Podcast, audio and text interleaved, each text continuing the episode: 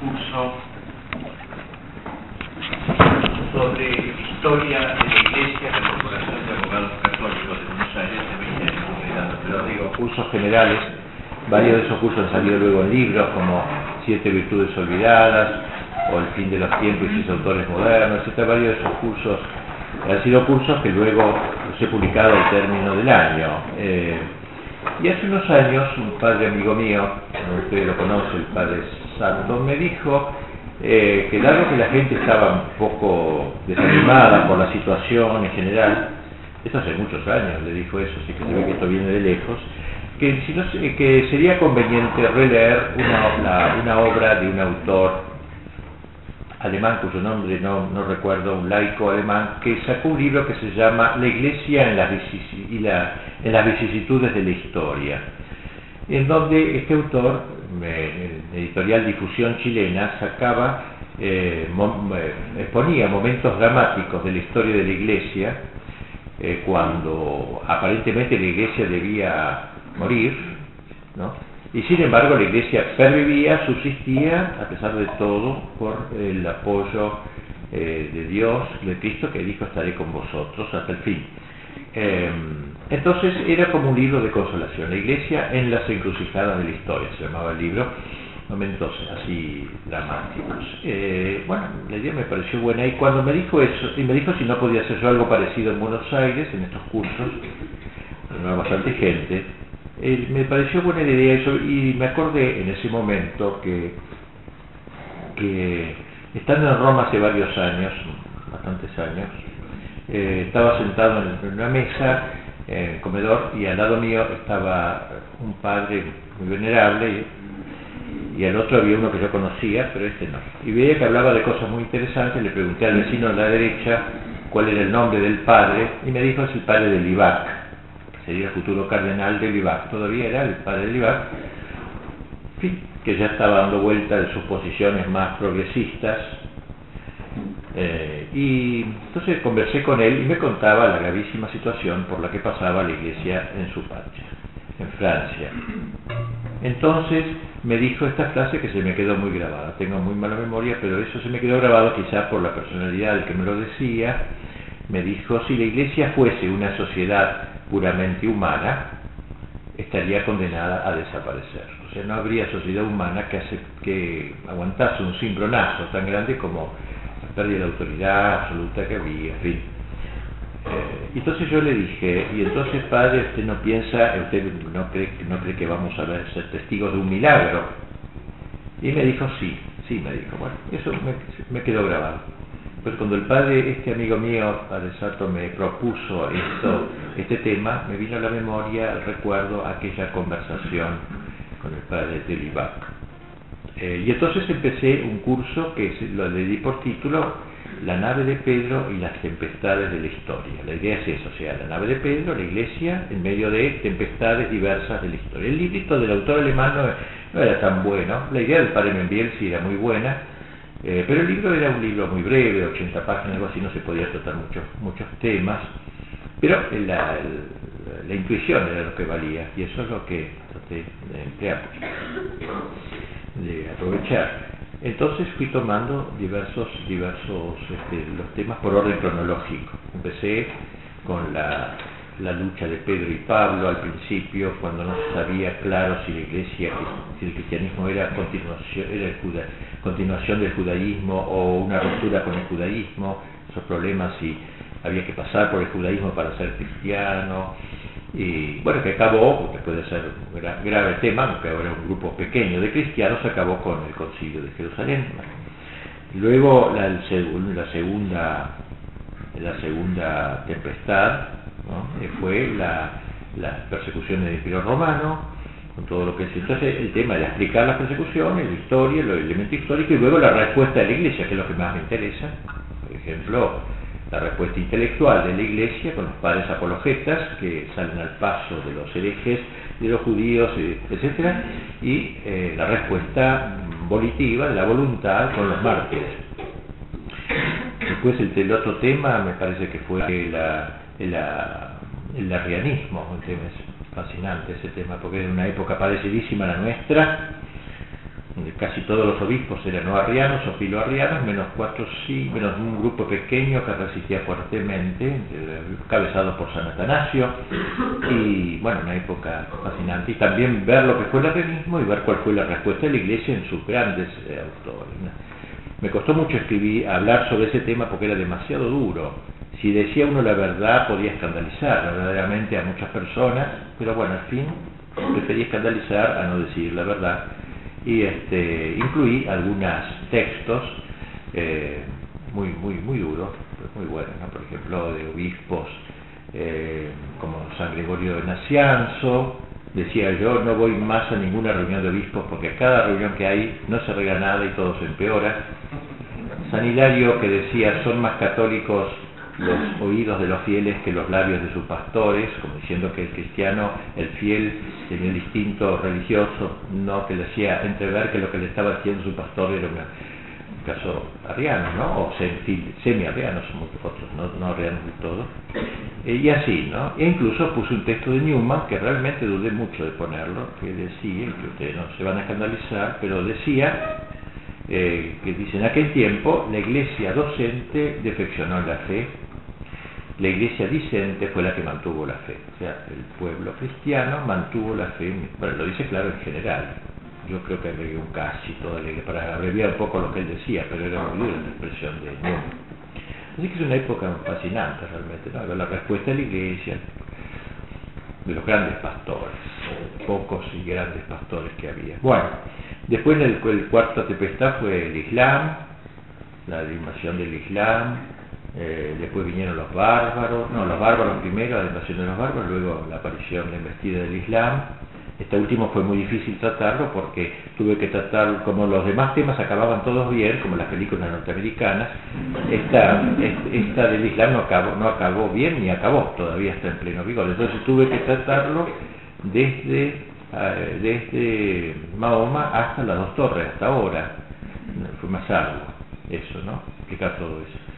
Este, pero ahí pongo también lo que hizo la iglesia, porque eso es lo que me interesa, para salvar ese mundo islámico fracasando siempre, siempre fracasando, en el sentido humanamente al menos, ¿no? Fracasando, es decir, no se logró. Como sabemos, la conversión del mundo islámico, hubo grandes personajes como, como Jean de Foucault, que, que intentaron, antes Raimundo Lulio y otros, hablé de las, de los, de la guerra cruzada y la eh, española y de la de Panto también, o sea, la respuesta militar, la respuesta evangélica, que no, esa es la que no triunfó, digamos, la misionaria, que no triunfó, y así, tema algo, ¿no? Después de eso este, traté el, Renacimiento, me parece, no, en la Edad Media, la, lucha de las investiduras entre, hasta la, esa acaba bien, esta, esta que digo, con el Santo Tomás, Iglesia y Estado, la relación del poder eh, temporal y la autoridad espiritual y después vino el, el Lutero, que va muy lindo, es el tema protestante, todo, y la respuesta católica, Trento, en fin, lo que me interesa siempre es eso, ¿no? La respuesta, como, como se dio respuesta humanamente, o sea, Dios no salva a la iglesia así de arriba nomás, eh, este, sino que eh, se ayuda de algunas personas concretas, pocas generalmente, pero valientes, electas, que ven la cosa, que tienen lucidez y coraje luego para obrar eh, en, coherencia con esto, ¿no? Ese es el sentido de, la, de, las, charlas. Y después el, eh, esto fue el, Renacimiento, antes, ¿no? El peligro de mundanización de la iglesia antes de Lutero, me había olvidado. Eh, una época difícil de, de, exponer esa. Y bueno, Lutero es lo último. Y ahora estoy en la Revolución Francesa. Tengo la esperanza de no tener vida hasta terminar, porque tratar de la revolución de lo que pasa ahora es muy difícil máximo si hay que dar nombres. Este, bueno, tengo la esperanza, digo, de no llegar. pero ahora estoy con la Revolución Francesa. Tema siempre me impresionó mucho, me gustó mucho, eh, pero que me resultaba tan... Bueno, todo eso salió publicado en librito, en una colección que se llama La nave y las tempestades, más corto que el título La nave de Imperio, la tempestad de la historia, por marketing, eh, La nave y las tempestades. Entonces, este, allí voy, publicando el curso, el curso del año. Primera, en vez de llamar primer capítulo, lo llamo primera tempestad, segunda tempestad, etc. Eh, entonces este año me propuse ahora tratar la Revolución Francesa, pero como era tan vasto el tema, según veía la inmensa bibliografía que, a la que había accedido, resolví hacerlo en tres años, dividirlo en tres, en tres cursos, tres años. En el primero, se da la revolución cultural, o sea, la preparación a la revolución sangrienta, que es lo más lindo, me parece, lo más interesante, lo más parecido a lo que pasa hoy. O sea, el cambiar el modo de pensar del pueblo francés previamente a la toma del poder político, que es lo último. Tesis que sostiene Gramsci en la modernidad, poniendo como ejemplo como ejemplo de toda auténtica revolución, aquella revolución francesa, modelo, dice, de, lo que ahora hay que hacer en Occidente. Eh, el, año que viene, este año digo, voy a dar, la, estoy dando ya la revolución sangrienta, la guillotina, la persecución a los católicos, todo eso, muy lindo tema también. Eh, pero me lleva todo el año y, con un largo libro, tan grueso como este, que de 400 páginas casi, este de la Revolución Cultural. Son chiquitos libros de bolsillo, pero gruesos. Y el año que viene, si Dios quiere, daría la contrarrevolución, o sea, la, la, intelectual a través de los autores contrarrevolucionarios que se llaman como son Rivarol, Berkeley y otros autores de Mestre, y quizá trate algo de Canal Pi, que yo escribí sobre él un libro, aunque está un poquito alejado, pero porque la denuncia que hace la revolución es brillante, eh, del espíritu revolucionario. Eh, y, la respuesta militar, eh, la banda de Lyon, y, y otras cosas de Francia, una revolución de respuesta bélica a, raíz de la muerte, del asesinato del rey, que fue como el detonante de este movimiento, levantamiento que fue por la defensa de de Dios, de Cristo y, del y, restauración del rey de, Francia. Bueno, dicho esto entonces queda ubicado el, libro este que lo llamo como un subtítulo, la revolución francesa, la revolución, primera parte, la revolución cultural. Eh, de ese, en este libro, resumo también el libro, muy brevemente para tratar un aspecto, obviamente, porque no tendría sentido aquí exponer todo, trato primero los antecedentes de la Revolución Francesa, eh, de la Revolución Cultural misma, o sea, antes todavía, 1600, 1700, la aparición del jansenismo. El jansenismo fue muy importante como preludio a la Revolución Francesa, aunque fue una cosa religiosa, pero que tuvo amplias incidencias en el orden temporal. Y luego la eh, expulsión de la Compañía de Jesús de todos los países borbónicos, pacto de familia, fueron echando de Francia, de España, etc. Con en esa época la Compañía de Jesús era muy militante, muy activa, era como un bastión eh, y doctrinario, había que liquidarlo eso, en ese sentido se, se vio, y que, terminó con la supresión de la orden de parte del Papa Clemente XIV, este, impresionantemente estrangulado por las potencias borbónicas, eh, hasta que lo hizo, casi volviéndose loco, pidiéndose tirar por la ventana de su aposento y cosas así que voy contando, en los momentos más trágicos que filme documento de la extinción de la orden, sabiendo que eso no era lo adecuado. Bueno, eh, entonces, además se dijo, el ministro de España escribió una carta al ministro de Francia diciéndole ahora matamos a la hija, y luego mataremos a la madre, la Santa Romana Iglesia. Así que esto sería como antecedente, estos dos, jansenismo y supresión y extinción de la Compañía de Jesús. Y luego, luego ya entra en materia la toma de la cultura, cómo se va logrando poquito a poco, cambiando el modo de pensar de los franceses, socavando todas las bases doctrinarias, etcétera, y terminado eso eh, ya paso a, los movimientos de fondo que están en el telón de fondo de esto, que es la masonería y un grupo muy importante de los llamados los iluminados de Baviera, los, de, Alemania, una organización fundada por un señor llamado Weishaupt, que, que es una especie de masonería más refinada y que colaboró con la otra masonería en preparar la revolución trató largamente de estos dos movimientos. Y finalmente el último, el penúltimo capítulo es los grandes actores de la revolución, analizo su vida y su pensamiento, Voltaire, Rousseau, Diderot, D'Alembert, Cagliostro, algunos más secundarios, y el último capítulo es lo titulo algo así como si fue la respuesta adecuada al reto, o sea, al reto, a esta gran revolución cultural inteligentísimamente llevada adelante, cómo fue la reacción, si fue condigna con eh, el desafío. Entonces veo la reacción de la corona, la reacción de la nobleza, la reacción de la iglesia, la reacción de las Fuerzas Armadas, etc. y así termino este volumen. Bueno, de esto voy a hablar unas palabras que creo que pueden ser de mayor interés, lo que sería la toma de la cultura, el intento de, como dije, de ser un lavado de cerebro colectivo. Es una etapa fundacional de la Revolución Francesa, todavía no se hablaba de revolución, pero se estaba gestando su periodo de incoación, combate cultural.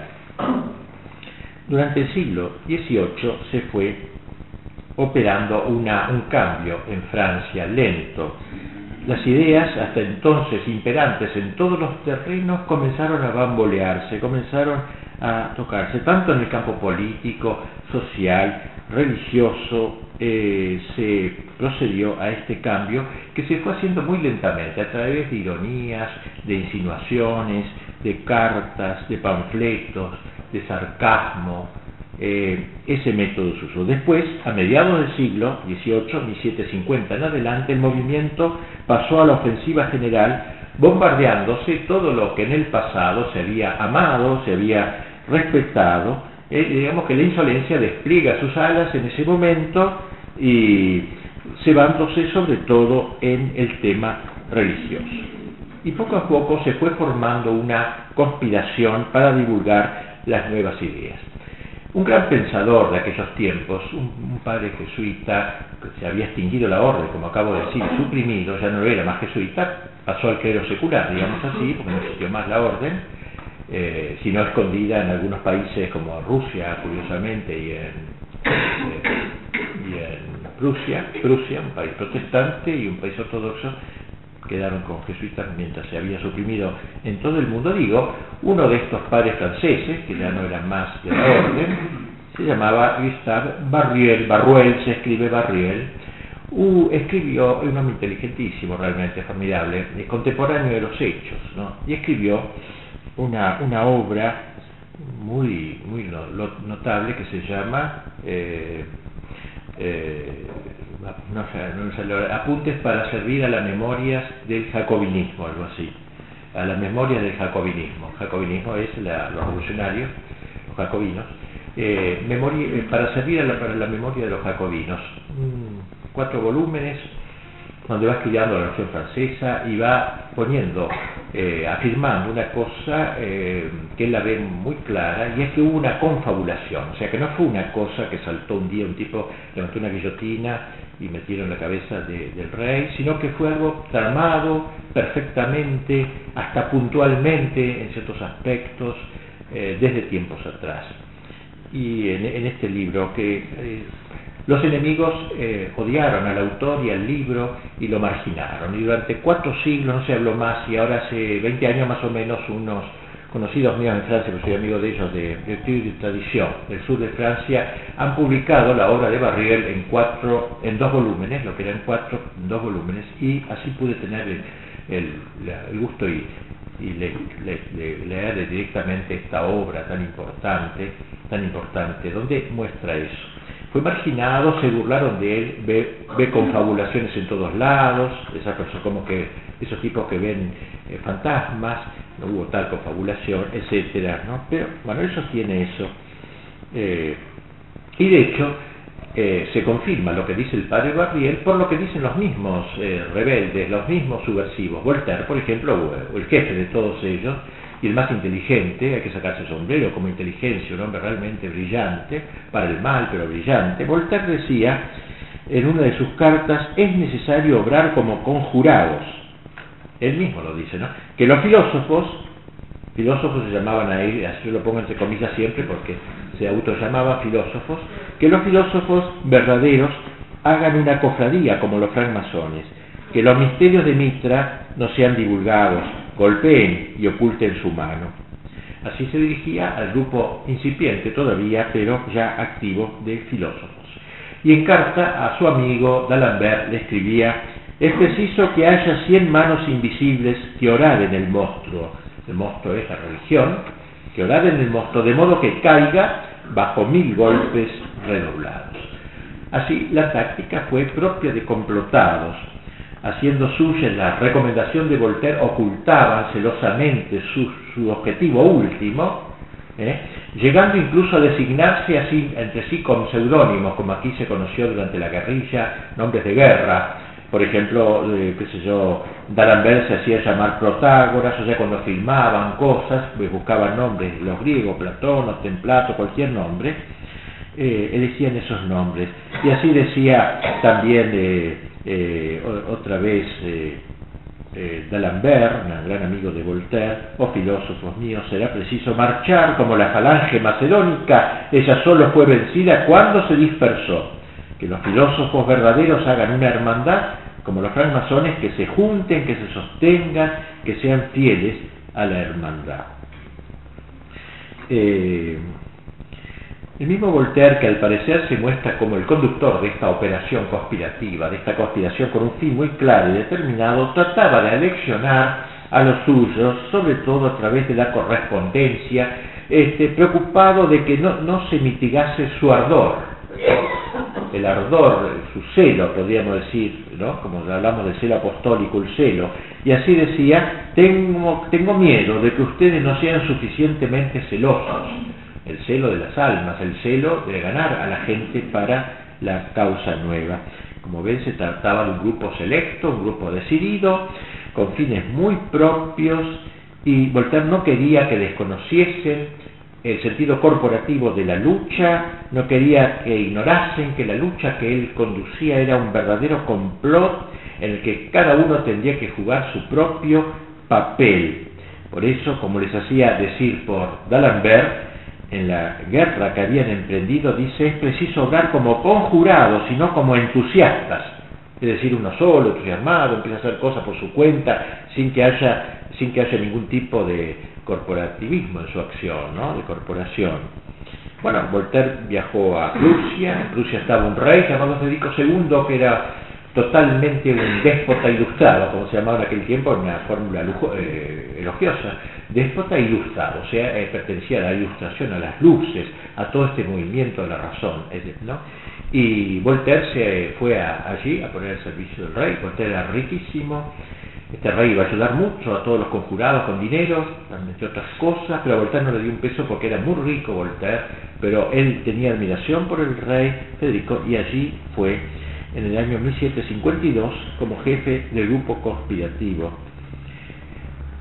Faltaba medio siglo, escribe Barriel, para que los jacobinos, como llaman los conjurados, consumasen en Francia el gran objetivo de la coalición, intervalo en que los filósofos corruptores prepararon el camino a los filósofos masacradores. Está muy bien dicho la fórmula. Estos eran los filósofos corruptores de la mente preparando el camino a los masacradores, cuando vendían los sangrientos, ¿no? la, la revolución en sentido estricto. Bien, hemos hablado de este grupito pequeño, porque era pequeño, muy pequeño, vamos a poner 30 nomás, pero activo, de filósofos que se congregaron en torno a Voltaire. ¿Por qué se llamaban filósofos? ¿Cuál era el sentido de, este, de esta denominación, el filosofismo, que estuvo muy en boga en 1750, 1760, 30 años antes ya de la Revolución, designa el sistema de ideas modernos, digamos así. Lo moderno, los filósofos eran los escritores que sostenían ese sistema y trataban de hacerlo prevalecer sobre el patrimonio tradicional. Eh, filósofo se escribirá un filólogo actual, dice, es el nombre dado en particular en el siglo XVIII a hombres que cultivaban la filosofía y le hacían servir al derribo de las antiguas opiniones. Es la idea. O sea, era un uso intencionado, ¿no? desinteresado del saber, contemplativo del saber, sino combativo. Era una eh, aceptación de una tabla de, valores ordenado a derribar la cultura reinante. Barriel nos da una fórmula más precisa. Dice, el filosofismo en general, es el error de aquellos que reduciendo todo a su propia razón, en el racionalismo nace acá, rechazan en materia de religión toda otra autoridad que no sea la de las luces naturales. ¿eh? eh, eh, es el error de aquellos que en adelante se rehusan a todo misterio que supera a la razón, de aquellos que rechazando la revelación echan por tierra completamente la religión cristiana sobre pretexto de mantener la libertad, los derechos de la razón y la igualdad de esos derechos en cada hombre.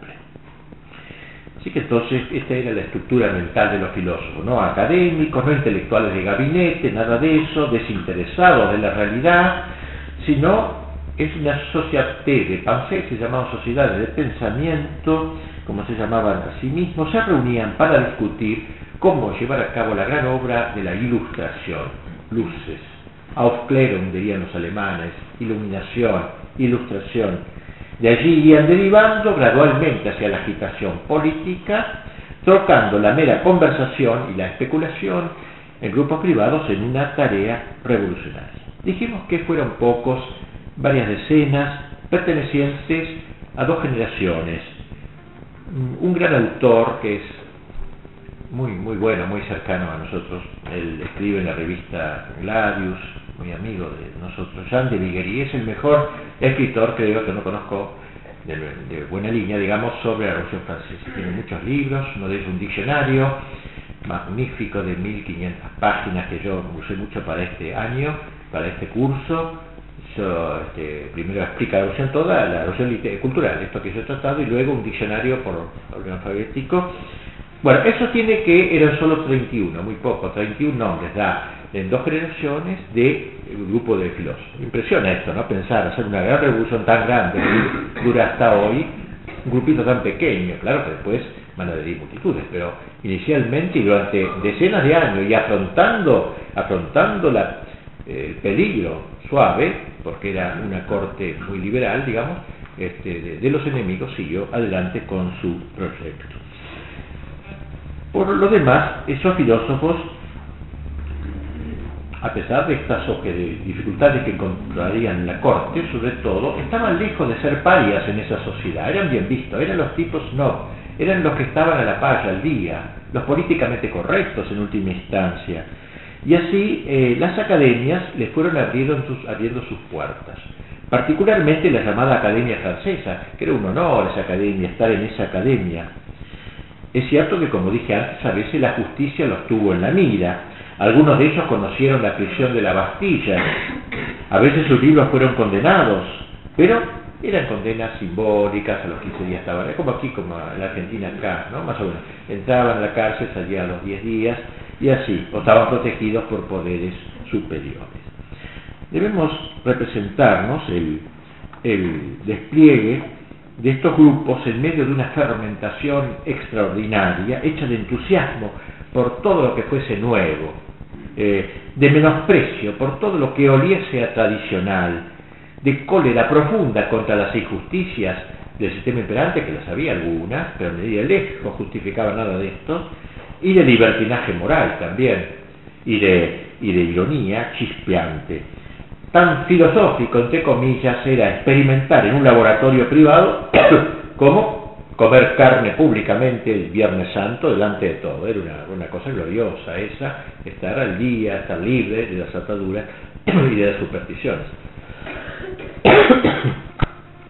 Como leer un epigrama de Voltaire, se autodenominaban filósofos, pero eh, filósofos, aparte lo que dijimos, eran simplemente literatura, ¿no? no era filosofía en el sentido que hoy la entendemos, eran amateurs, eran divulgadores, puede contarse con los dedos de la mano los que eran filósofos en un sentido más actual. Tenían un fondo filosófico, eso le bastaba, pero no tenían, no eran atormentados como los grandes filósofos, angustiados por los problemas del ser, de qué sé yo, problemas metafísicos. Tenían una filosofía cómoda porque concordaba con las tendencias del momento y con el deseo de felicidad temporal, el hedonismo, que era el anhelo imperante en aquel siglo eh, su diario era incapaz de suscitar una auténtica preocupación, inquietud metafísica. Sea lo que fuere, no hay que pensar en un bloque compacto, sin fisuras, que todos estuvieran plenamente unidos. No siempre estaban todos los filósofos de acuerdo entre sí. Unos eran espiritualistas, creían en el espíritu, por ejemplo, que había una alma espiritual hasta un dios. Otros eran materialistas completamente. Unos se profesaban deístas con D, ¿no? Es creían un Dios vago, vaporoso. Otros eran francamente ateos. Voltaire se podía enfrentar con Rousseau en algunos puntos concretos e incluso en cuestiones esenciales. Se moría de risa Voltaire de Rousseau. Rousseau era una manera, una, una cosa romántica. Todas las francesas iban con el pañuelito a llorar, leyendo a Emilio. Voltaire era franco, este, tajante, ¿no? se reía de Rousseau, pero trabajaba para el mismo objetivo. En última instancia, ¿eh? sobre las divergencias había denominadores doctrinales comunes en, su visión, ¿no? Por ejemplo, el primado del hombre, ese es uno de los grandes temas, el hombre, ¿eh? De hecho, el hombre del año, al año próximo, digamos, digo, en la Revolución Sangrienta se van a proclamar, pero el hombre con mayúscula, el hombre soberbio, o sea, el primado del hombre considerado como centro del universo, no en vano decía Diderot, uno de ellos, el hombre es el término único al que hay que reducirlo todo, frente al teocentrismo medieval que, de, la, cristiandad, el antropocentrismo, el hombre como centro del universo, eh, de modo que eh, había que eh, todo reducirlo al hombre, como decía Diderot, a la omnipotencia de la razón, la razón capaz de penetrar en todos los misterios, la convicción de que la moral basta, la moral natural, y que no necesita de ninguna revelación divina, digamos, ni, ni, de recompensa de ultratumba, que eso es cosa para chicos en todo caso, más aún, como decía el mismo Diero, sin la religión los hombres serían un poco más alegres, porque Cristo es sombrío, Cristo es triste. Bien, ellos eh, tenían un, un telón de fondo, un mito, había un mito que, lo empezó a establecer, me parece, Kant, porque Kant está muy ligado con la Revolución Francesa. Kant tiene un libro, un artículo magnífico, muy interesante, digo, para descubrir lo que ellos piensan, que se llama Basis das Aufklärung, que es eh, la iluminación, que es la ilustración. O sea, va a dar una teoría de lo que es esto, el hombre que llega a su madurez, etcétera, muy interesante, expresa bien el pensamiento. Bien, así que Kant tiene mucho que ver con la Revolución Francesa. Eh, digo, había un mito, un mito triunfalista los revolucionarios, estos ideólogos, se sentían, digamos, en una época de plenitud y de apogeo. Ellos juzgaban que la historia había encontrado por fin eh, su cauce, eh, su, dirección clara. Lo que se llamaría, no sé si el mismo Kant usa la palabra, el progreso indefinido. O sea, la idea de que la historia progresa sí o sí. Basados un poco en la idea del progreso técnico, que es real, progreso la técnica avanza cada vez más, nunca, no, retrocede nunca, sobre esa base creían que había un progreso del hombre, ese es el error, porque uno puede progresar en la técnica y el hombre no progresar contemporáneamente. Si yo invento la bomba atómica, he progresado mucho en la técnica, pero si el hombre es un canalla, el hombre se usará la bomba para el mal. Entonces no es un progreso humano en realidad. No, ellos hablaban de un progreso indefinido, no se lo paran ya este progreso ellos lo iban conduciendo, tenían esa mística, esa mística del progreso indefinido, era la edad de las luces, por fin había llegado la luz a las tinieblas medievales, a las tinieblas de la revelación, de ese Cristo sombrío, había llegado la época de la ilustración, había llegado el siglo de la filosofía, del reinado omnímodo, de la razón, que siempre la escribían con mayúscula, y de la ciencia, y de la naturaleza, siempre palabras que le escribían con mayúscula. Esta convicción eh, fue uno de sus, de sus eh, impulsos más grandes, por eso ellos tenían gran devoción por Galileo, por Newton, por Descartes, por Pascal, por todos los conocimientos, eh, todo lo volcaban al estudio, más que la filosofía, a los viajes, las exploraciones, todo eso, progreso de las matemáticas, la razón es ilimitada. Llegaron a pensar de que la razón era ilimitada. Solo la ciencia podía proporcionar las verdaderas luces. Lo que no estaba en condiciones de ser por ella explicado debía, eh, descartarse sin más trámites. Y así D'Alembert en 1758 nos da una visión llena de entusiasmo, así medio adolescente, infantil, o adolescente mejor dicho, de este talante mental. Dice, cuando se estudia sin prejuicios el estado presente de nuestros conocimientos, no se puede negar que la filosofía ha hecho entre nosotros progresos notables. La ciencia y la naturaleza adquiere de día en día nuevas riquezas. La geometría aumenta su territorio y ya penetra en aquellos campos de la física que le eran más próximos. El verdadero sistema del universo ha sido finalmente conocido, y de la Tierra a Saturno, de la historia de los cielos a la de los insectos, la ciencia natural ha cambiado de aspecto, etc. O sea, advertimos eh, el entusiasmo con que habla, la poesía con que quiere hablar, y al mismo tiempo advertimos cómo entiende por filosofía todos estos conocimientos, el estudio de los insectos, el estudio de la ciencia, etc., de la astronomía. Se ha dicho que la idea moderna del progreso, que sigue hasta hoy, es un mito que todavía existe, basta con leer Fukuyama, los autores que defienden el globalismo como una época de progreso total, pleno, tuvo su origen en el siglo XVIII, convirtiéndose en una opinión generalizada. Esta es una de las primeras cosas que el pueblo empezó a creerles a ellos. Viene acelerado Carl Lewitt, un gran pensador, que la creencia en un progreso inmanente, pues un progreso dentro de la historia e indefinido, fue reemplazando cada vez más la creencia en una providencia trascendente y divina. Es decir, ya no se habló más de la providencia, sino los hombres hacen la historia. ¿Qué providencia? Somos nosotros los que hacemos la historia. Y así la vamos a llevar adelante.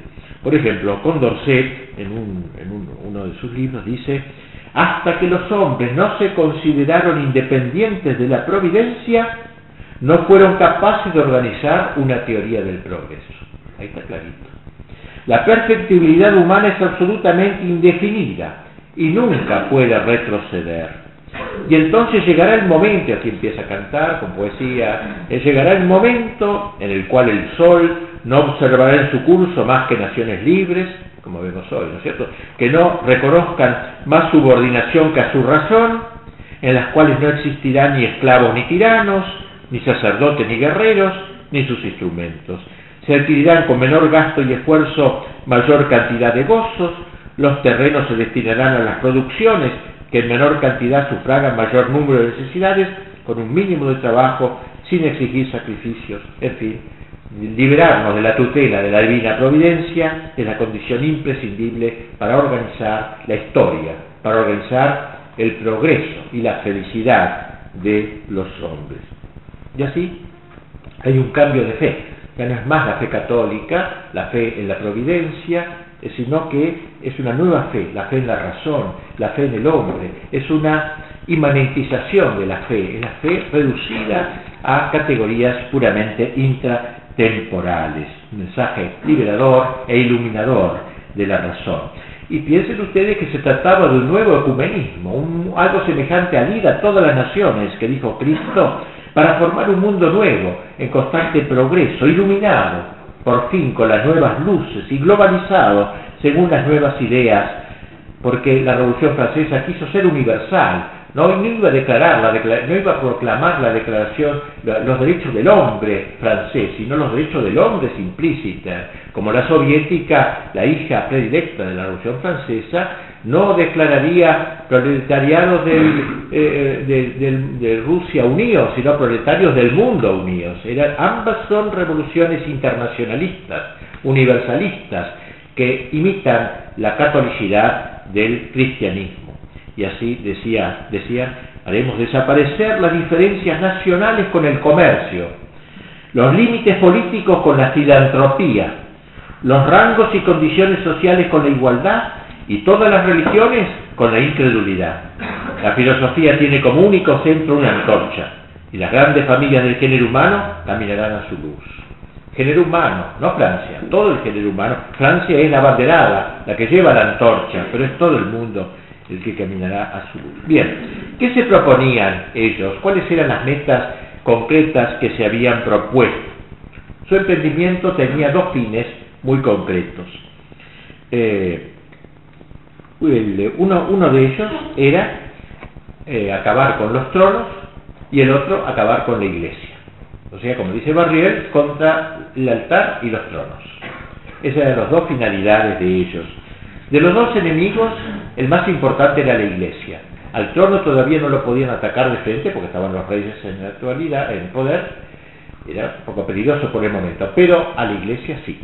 La iglesia sería la primera y la más odiada. Lo primero que hicieron fue, como dije, lograr la expulsión de los jesuitas, pero se dieron cuenta de que no se les destruía la iglesia como hubieran esperado, había que atacar al cristianismo que subsistía, a la iglesia en su conjunto, atacar a Cristo, atacar a Dios en última instancia. Una especie de cruzada invertida. Lo tomaron así, una cruzada dada vuelta que llenaba de gozo a los combatientes de la razón, de la bandera de la razón. El primero de los enrolados en este combate contra Dios sería un tal Esteban Damilaville, para quien solo la canalla, decía él, o sea, el pueblo, miren que respeto, ahora hay toda una propaganda que la Revolución Francesa fue una rebelión del pueblo contra los ricos, la nobleza, nada que ver, el pueblo era ajeno, total, era la burguesía, en todo caso, la que hacía la revolución. Pues bien, un burgués de estos, Damilaville, decía que para sola la canalla podía creer en Jesús, podía creer en Jesús, solo la canalla podía creer en Jesucristo, la canalla del pueblo, porque eso va a decir Voltaire, dejemos la religión para el pueblo, porque así frena el pueblo, pues tiene miedo, el cielo, el infierno, entonces va a portar mejor, no va a romper vida, no va a hacer piqueteros, entonces la religión reservada para la canalla, además miren cómo calificaba al pueblo, bien, David David decía eso, su amigo Voltaire, hablando de él, le escribía en carta a D'Alembert que la característica de aquel hombre especial era, dice, odiar a Dios, esta era su característica propia, este era su cuando murió, le volvió a escribir. Voltaire a D'Alembert le dijo, extrañaré toda mi vida a David. Amaba la intrepidez de su alma. Él tenía el entusiasmo de San Pablo, es decir, tanto celo para destruir la religión como San Pablo lo tuvo para establecerla. Es muy buena esta frase porque muestra la fe que había en ellos, una fe invertida, una fe anticristiana, una mística, si queremos, ¿no? en un sentido muy lato, obviamente. Voltaire había puesto como eslogan de su docencia una frasecita que la repetía día tras día, carta tras carta, una manía casi, siempre lo mismo, écrasé l'infame, écrasé l'infame, que significa aplastar al infame, o a la infame, écrasé, aplastar, pisotear, la infame, siempre lo repetía, es decir, a la iglesia.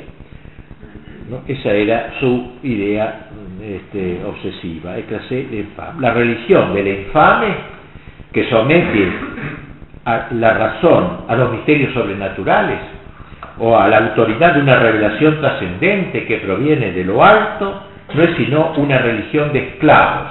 Hay que aniquilarla si se quiere establecer en el trono a la libertad y a la igualdad. Razón, libertad y filosofía esas palabras, siempre con mayúscula, están sin cesar en los labios de D'Alembert y de Voltaire, al modo de arietes contra el Evangelio y contra la revelación. Los últimos 20 años que precedieron a la Revolución se caracterizaron por una intensificación impresionante de la ofensiva antirreligiosa.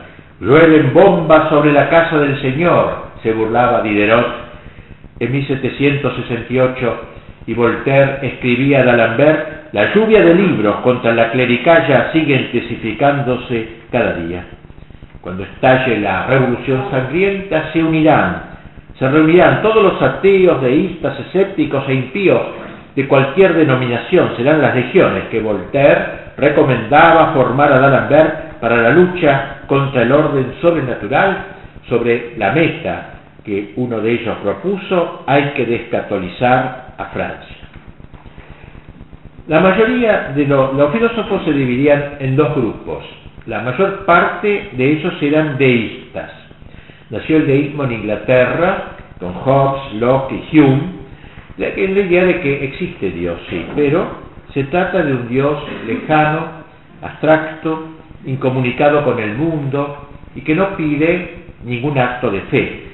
Se llega a conocer su existencia mediante la simple razón natural, por ejemplo, el que no hay ningún reloj sin relojero, pero fuera de eso no se sabe nada más de Dios, ninguna característica ni nada. Ese Dios diluido y pálido se lo comienza a llamar Ser Supremo. En un momento de la revolución luego ya desatada, Robespierre va a declarar la religión del Ser Supremo, ¿eh? esta idea.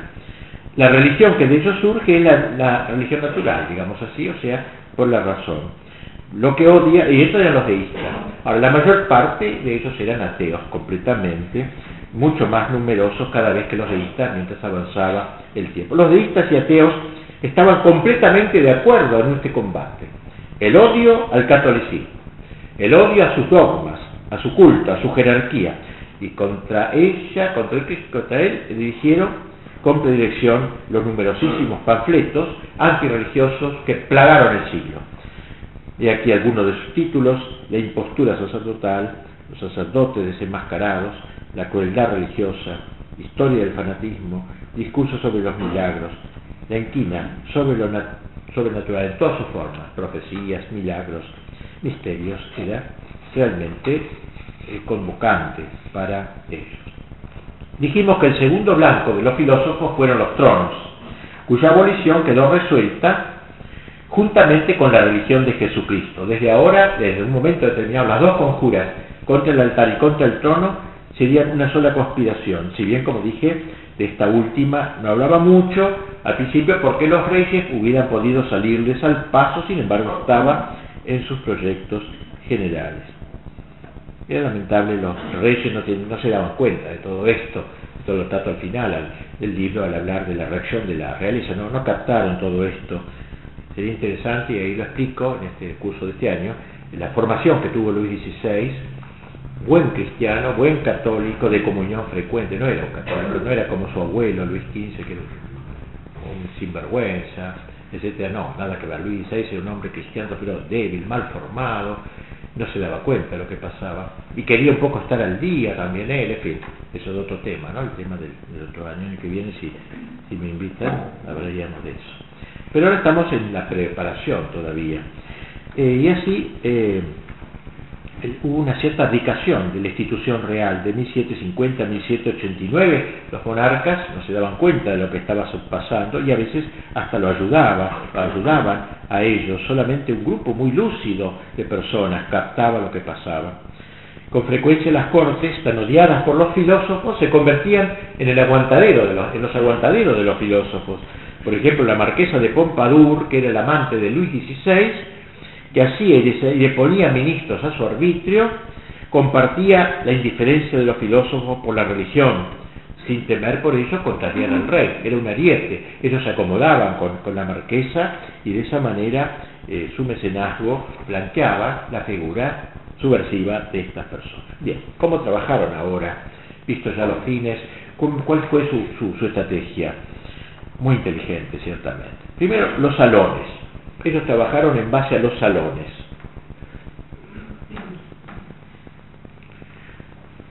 Los salones eran sus puntos de encuentro predilectos, sobre todo si se trataba de nobles que habían adherido a la filosofía. Entonces, por ejemplo, la princesa tal, ¿no? ella los, los, los acogía en un salón suyo y allí se reunían personajes distinguidos de la sociedad, eh, filósofos, poetas, científicos y, como dice el padre García Villolada, aquellos sacerdotes dieciochescos de peluca empolvada, frases felices, espíritu escéptico y costumbres aseglaradas, porque también parte del clero estaba en esto, era estar al día, era la última palabra, era el último grito, digamos así. Y allí se divulgaban, en esas reuniones, entre sonrisas sobradoras, las ideas más avanzadas que la censura oficial no permitía publicar en los libros. Se hacía la crítica permanente, seria, de todo lo tradicional, de la religión, de la moral. Bueno, y el día tal, se sabía que los martes recibía a la señora tal en su salón, la de nobleza, el día los jueves recibía tal otro, y había como una, un esquema en las reuniones, ¿no? Por ejemplo, se presentaba un, un personaje, un personaje, digo, una de las personas allí asistentes se eh, allegaba este, que representaba la naturaleza inocente, porque decía Rousseau que el hombre era muy bonito antes, que no hubo pecado original, que la sociedad lo arruinó. Entonces este aparecía como un salvaje, de sauvage, que decía Rousseau, el buen salvaje, aparecía ahí y hablaba en nombre de la filosofía, etcétera, se burlaba de todo lo demás, en nombre de la razón, de la madre natura, ¿eh? y hacía un juicio. Se llevaba a un católico, porque a un pseudo católico defendía, no, Dios dijo tal cosa, y el otro le hablaba desde la naturaleza, desde la razón, y luego había un juicio, se lo condenaba al católico por supersticioso, por fanático, y así, era un poco un juego, era una mezcla de juegos, pero había algo muy real en eso, porque cuando terminaba la comida se hablaba de la existencia de Dios, se hablaba de la inmortalidad del alma y de otros temas. Los salones, esta fue una de las primeras, de las primeras este, creaciones de ellos, de ellos, ¿no? Eh, bueno, y así se fue creando una opinión pública. Se ha dicho que la opinión pública empezó allí, en esa época, porque hasta ese momento no existía ese influjo de una opinión pública, en los siglos anteriores. Ellos trataron mucho de meterse en las academias, daba mucho tono ser miembro de una academia, particularmente de la Academia de, la academia de Francia. Esa academia había sido formada en, la época de Luis XIV y todos los que entraban en ella eran católicos, era una, si cualquier cosa de herejía impedía entrar allí, estaba muy controlado eso, y hubo grandes autores, Corneille, Bossier, Racine, La Fontaine, todos ellos que ilustraron el reino de Luis XIV. De modo que, en cambio ahora, ellos fueron tratando de meterse poquito a poco, se fueron metiendo en la, Academia de Francia, hasta que por fin casi, casi la coparon. Había algunos bobos útiles, idiotas útiles, que lo dejaban para una apariencia de, de un católico que había ahí, pero acabaron por apoderarse de ella, de modo que casi era sinónimo ser académico y ser impío. ¿eh? Llegaron a ese éxito realmente grande. O sea, meterse en las academias. Otra cosa que hicieron fueron los libros y los panfletos. ¿Eh? Empezaron a difundir por toda Francia, ¿eh? recurrir a, la publicación de libros que fueron creando, como dije, lo que se llamó la palabra opinión pública que se inventó entre 1770 y 1780, poco antes de la Revolución, la opinión general del pueblo que a través de los libros y de los panfletos, en todos los tonos, pues hicieron la campaña, desde el panfletario hasta el novelístico. La escuela de Voltaire inundó a Francia entera con sus alegatos, que se fueron acelerando durante el tiempo, sobre todo en el reinado de Luis XVI, se propagaron calumnias contra el rey, contra la reina, para arrancar el afecto enorme que los franceses tenían por la corona, porque los franceses amaban al rey, y en medio de todas las injurias al rey, cuando lo veía la gente del pueblo gritaba, viva el rey, viva el rey, porque lo amaban. Fue un acto totalmente eh, contra el pueblo. Y algo semejante sucedió con el clero, que es inútil, se decía, que no tiene patria, porque reconoce por jefe un extranjero, críticas que se hicieron fueron haciendo cada vez más violentas. El método resultó muy eficaz. Repetir palabras talismánicas, tolerancia, razón, humanidad. Esas palabras eran, como ellos dicen, gritos de guerra. No eran palabras neutras, eran palabras con un contenido bélico. Fue entonces cuando se comenzó a calificar a la prensa por primera vez de cuarto poder, se le llamó cuarto poder. Necker pudo, un ministro de Luis XVI, pudo decir, ha surgido una autoridad que no existía hace dos siglos y con la que había que contar, la autoridad de la opinión pública, decía. Y otro autor dice, quien manda no es el rey, sino la opinión pública. Y así asumió el trono de la política un nuevo monarca, la opinión pública, camino a una total unificación del pensamiento. Fue la primera guillotina, se dijo, la guillotina de papel. De un cabo al otro del reino se usaban los mismos conceptos, las mismas palabras, un sistema de pensamiento dominante. La opinión pública, pues, dice un autor, la opinión pública tiene hoy en Europa una fuerza preponderante a la que no se resiste. Y esta opinión pública era la de la conmovisión de las luces. Pero el mayor intento que se hizo, el intento más importante que se hizo, fue una, una empresa ciclópea eh, a la que se lanzó la, lanzaron los filósofos y fue la llamada enciclopedia. Eso fue, la idea fue de un sacerdote, un buen sacerdote, eh, tratar de traducir una enciclopedia inglesa que había aparecido, pero tuvo la mala idea de llamarlo para esto, eh, para ayudarlo en este intento a uno de los filósofos, me parece que era Diderot, ¿no? lo llama a, a Diderot eh, que era un joven, un muchacho de, tenía 30 años más o menos, Diderot, y Diderot acepta ayudarlo al padre a traducir. Pero cuando Diderot se encarga de la obra, dice, no, ¿por qué no hacemos otra cosa? Se preguntó.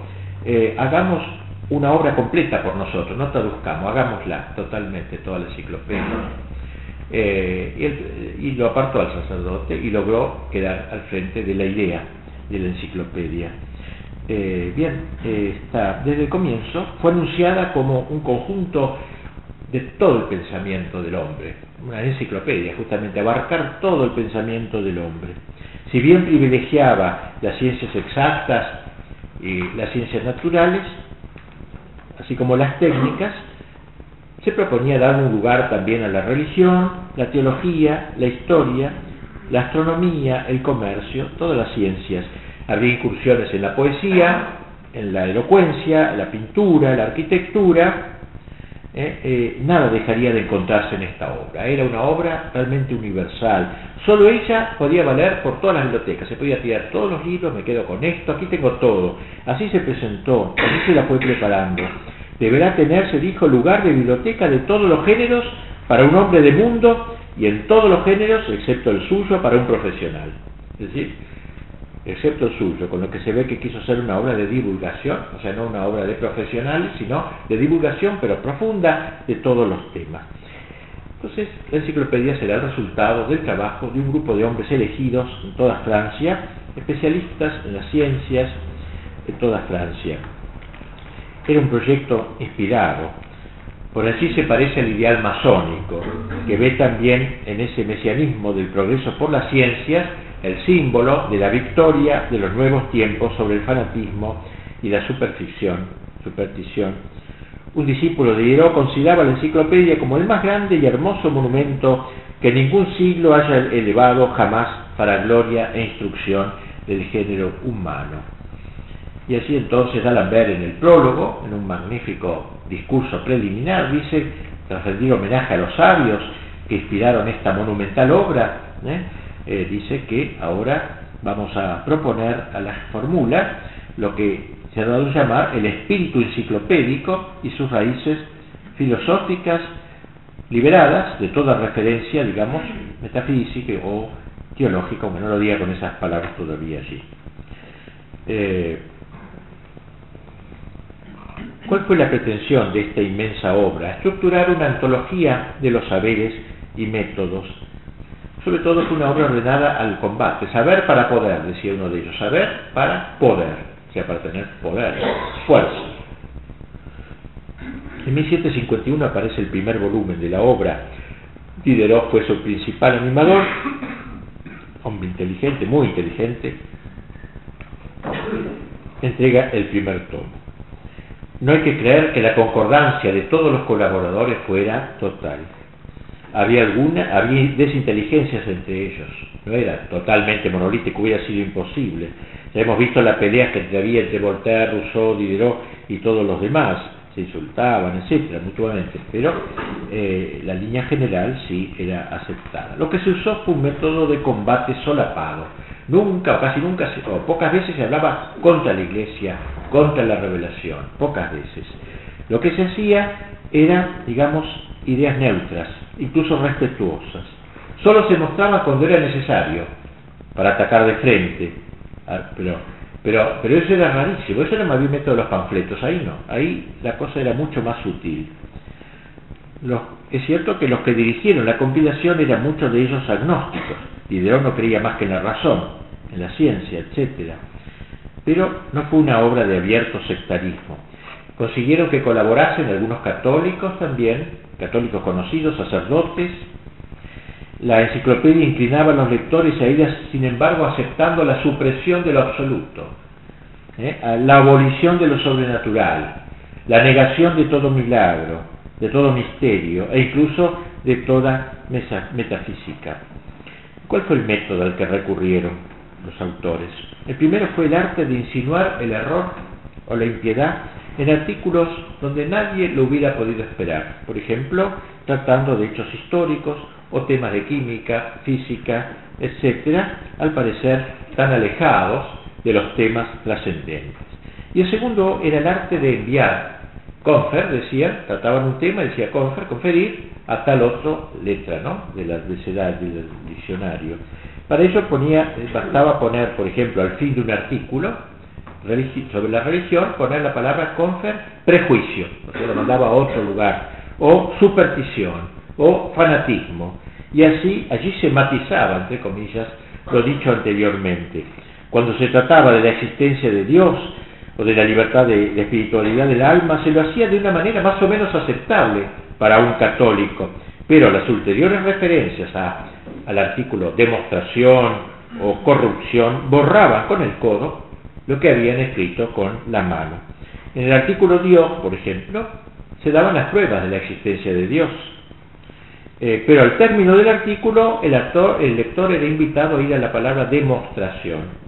Y allí desaparece lo que se había encontrado en las pruebas anteriores. En ese lugar se dice que todas las demostraciones directas suponen la idea del infinito y que esta idea no es muy clara.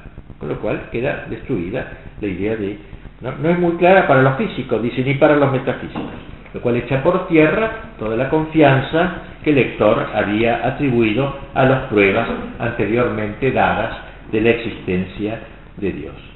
Si el lector va a los artículos enciclopedia o epicureísmo, en el uno se dirá que no hay ningún ser en la naturaleza que se pueda llamar primero o último, y que una máquina infinita tiene lugar de la divinidad en, otro en el otro artículo. Así todo se iba mellando. Pongamos más ejemplos. Por ejemplo, el artículo Biblia. Eh, eh, tras afirmar el redactor que yo quiero ser fiel eh, a la Sagrada Escritura, a la palabra de Dios, etcétera, aparente la mayor buena fe, se complace en exponer todos los problemas que suscita el texto sacro sin dar las respuestas adecuadas, las respuestas convenientes. En cuanto a los dogmas, tampoco eran atacados de frente, pero se presentaban con complacencia las doctrinas de los herejes, y heterodoxos. Un ejemplo, en el artículo infierno se expone la concepción de un arzobispo anglicano, quien había emprendido, nos dice allí, conciliar el dogma de la eternidad de las penas con los de la justicia y misericordia divina, insinuándose la imposibilidad de esa conciliación. No se puede conciliar que Dios sea bueno y que haya un infierno eterno. Por lo demás, cada vez que resultaba posible, la fe era mostrada como oponiéndose a la razón sin atreverse a negar las verdades dogmáticas o expresar dudas sobre ellas, se contentaba con afirmar, hay que aceptar siempre los dogmas. Bueno, a usted le cuesta, pero acéptelos igual, aunque sea a costa de la razón, es una maldad. Aunque sea a costa de la razón. Esto no es razonable, pero hay que aceptarlo porque es la fe. Una carallada realmente. Así entonces, eh, inclinarse humildemente ante la revelación. Asimismo, la religión cristiana es presentada como generadora de supersticiones, de fanatismo, de intolerancia. Como ven ustedes, se prefirió el trabajo de Zapa a la confrontación descubierta. D'Alembert se refirió a esa especie de semiataques, dice, esa clase de guerra sorda que resulta ser la más prudente cuando se vive en vastas regiones en las que domina el error, el cristianismo todavía no se puede hablar con más claridad. Pero el anticristianismo de la enciclopedia aparece en cada página, tanto que un autor dice que ella fue una terrible máquina de guerra contra la iglesia y contra el cristianismo en general.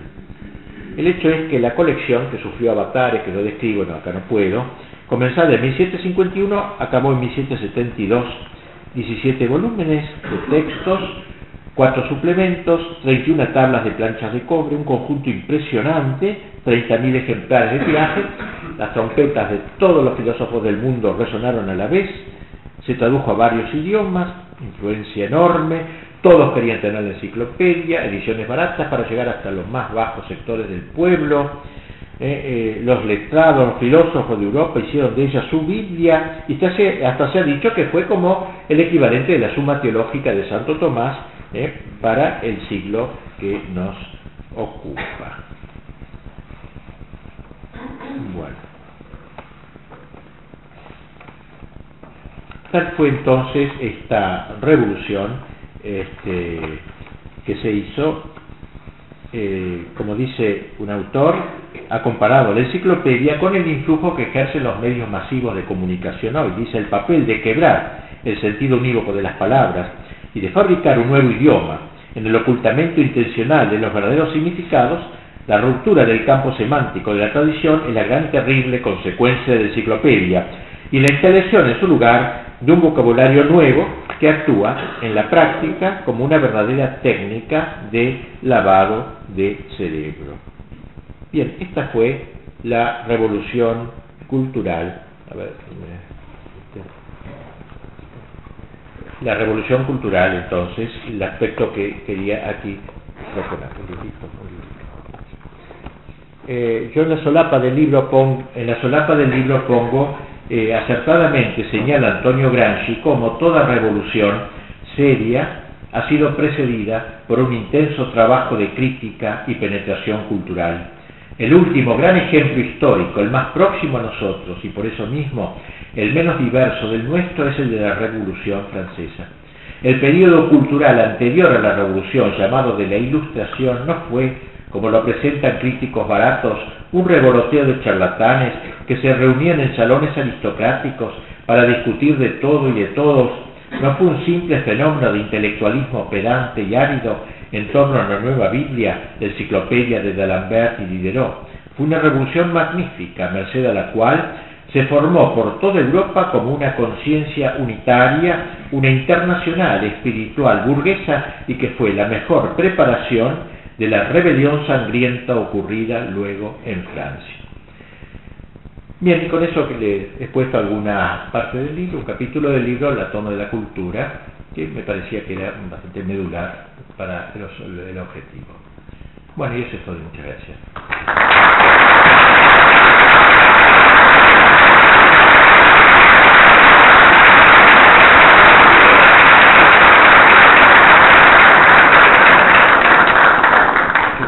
Qué hora tenía que volver? Yo me olvidé. ¿Qué, qué? ¿Siete y media?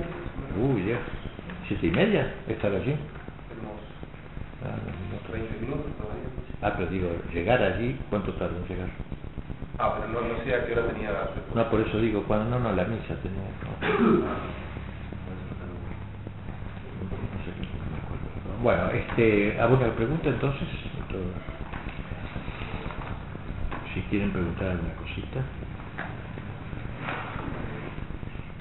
Sí. Eh, usted exponía eh, que, por ejemplo, en el caso de la Revolución Francesa, fue motivada al comienzo por, en realidad, por pocas personas, 31.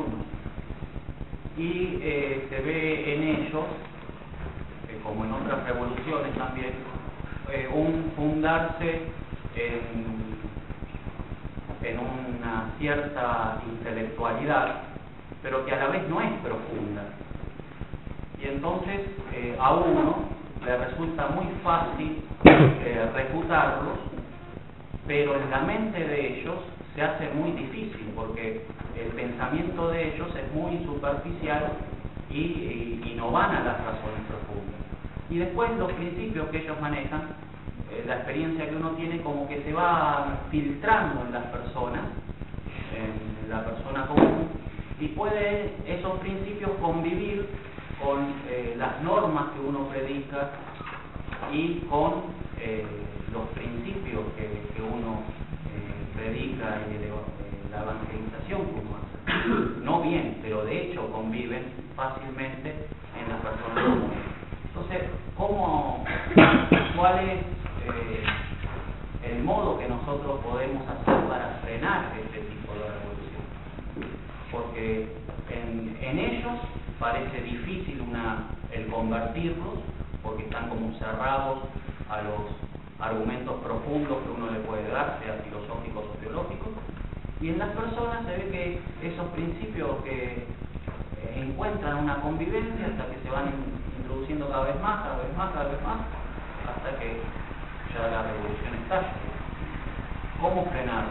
Sí, ¿Cómo, responder? Eso en el último capítulo, cuando hablo de la respuesta, si hubo una respuesta adecuada, si bien es cierto que era bastante superficial eso, sin embargo, bueno, era eh, popularmente llegaba, era bastante masivo en todo el, todo el ámbito de la cultura, se aceptaban esas ideas, no se tenía, y, no hubo una respuesta católica adecuada. Digo, lo que hace ahora es otra cosa porque el problema se plantea diversamente, me parece, como, como aunque hay muchos elementos parecidos. Pero digo, la respuesta fue inadecuada. Ellos levantaban la bandera de la razón contra la fe. La respuesta fue levantar la bandera de la fe contra la razón, y eso fue un grave error. Es decir, ustedes nos dicen que la, que la razón no sé cuánto, ¿no? Y que la, que la religión no sé qué, pero, y le contestaba, no, pero en el Evangelio se dice tal cosa, pero si estoy negando eso precisamente. O sea, y, eh, eso fue fruto de una mala formación tipo cartesiana, no tomista, en la iglesia de aquel tiempo, que le impidió entender la relación entre la razón y la fe, que no son dos cosas contrarias. La razón se pone al servicio de la fe, como el Papa en la encíclica Veritatis Fides Ratio, digo, habla de dos alas del espíritu con las cuales volar. Una sola ala no se puede volar, con la fe sola es fideísmo, con la razón sola es racionalismo, con las dos alas. Pero me parece que frente al ala de la razón, que vuela abajo obviamente, se le propuso el ala de la, de la revelación. Y no se mostró que la revelación asumía que la, todo el orden natural. Parece que ahí fue la falsedad en la respuesta que se le dio. Además, no fue una respuesta adecuada al estilo irónico, punzante, gracioso, entretenido, sino muy solemne, no, sé cómo decir, muy académica.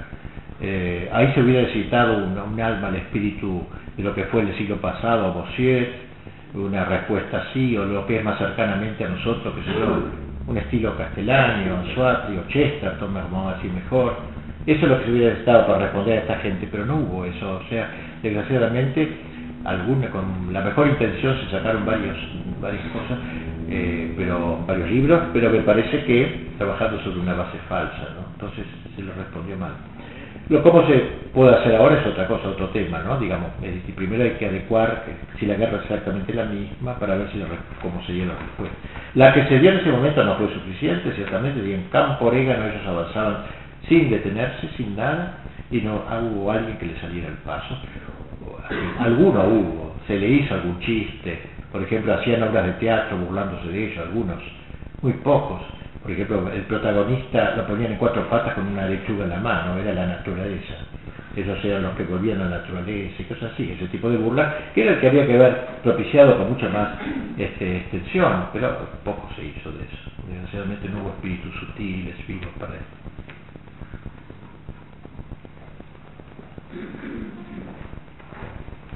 ¿Cómo? No nos pudimos comunicar, si quiere ah. podemos eh, llevarlo ahora.